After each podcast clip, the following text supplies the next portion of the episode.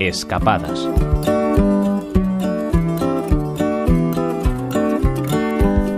Surgió como alternativa al itinerario tradicional que llevaba a los peregrinos jacobeos hasta Santiago una vez llegados a Ponferrada. Los rigores invernales determinaron esa nueva ruta que pasó a denominarse el Camino de Invierno y que hoy os proponemos conocer en esta nueva escapada.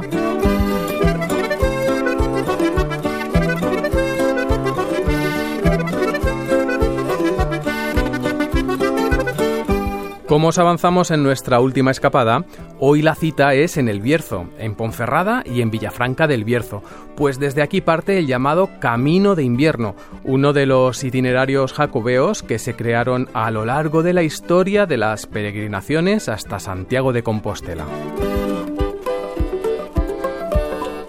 El trazado que se convirtió en la vía oficial y más frecuentada, el llamado Camino francés, llegaba hasta Ponferrada y Villafranca del Bierzo antes de adentrarse en territorio gallego. Desde aquí, el camino llevaba hasta la aldea de Ocebreiro, a través, eso sí, de una más que generosa y temida subida por zona de montaña.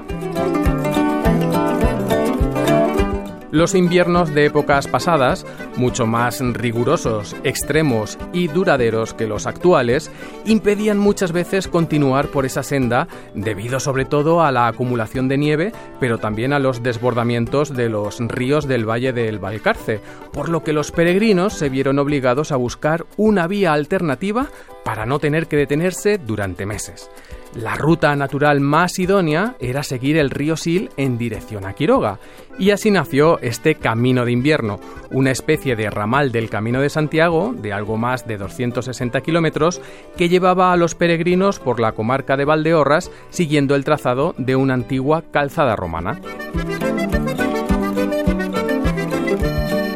Esta calzada fue usada efectivamente para transportar el oro extraído de las médulas y sacarlo hacia una de las calzadas principales del norte peninsular, la Vía Nova, la Vía 18 del itinerario antonino, de la que ya os hablamos en nuestra anterior escapada por la comarca de Valdeorras.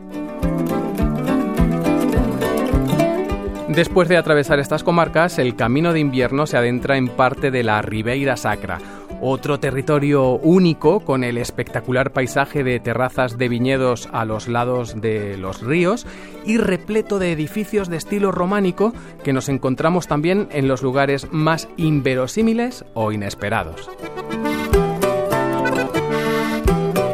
El patrimonio arquitectónico y monumental continúa en Monforte de Lemos y en las bodegas tradicionales de Chantada, por donde discurre también este camino de invierno y que al llegar a Lalín confluye con la Vía de la Plata, desde donde se alcanza ya Santiago.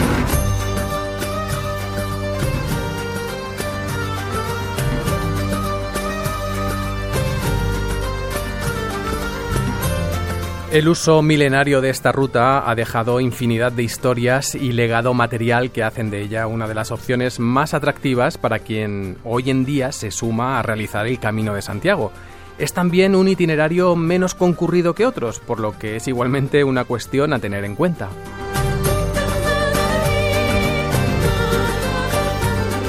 Si queréis seguir la tradición que lo creó y recorrerlo ahora en invierno, simplemente os recomendamos tener una buena planificación en cuanto a los horarios de los albergues y a las horas de luz solar, aunque a estas alturas es verdad que ya los días se van alargando. Desde luego mejor ahora que en verano, pues en esa época zonas como Valdeorras o la Ribera Sacra suelen recoger temperaturas bastante elevadas. Sea como sea, os animamos a lanzaros a la aventura de transitar los itinerarios jacobeos y en particular este camino de invierno que estamos seguros que se quedará en vuestro recuerdo para siempre. Oscar Checa, Radio 5, Todo Noticias.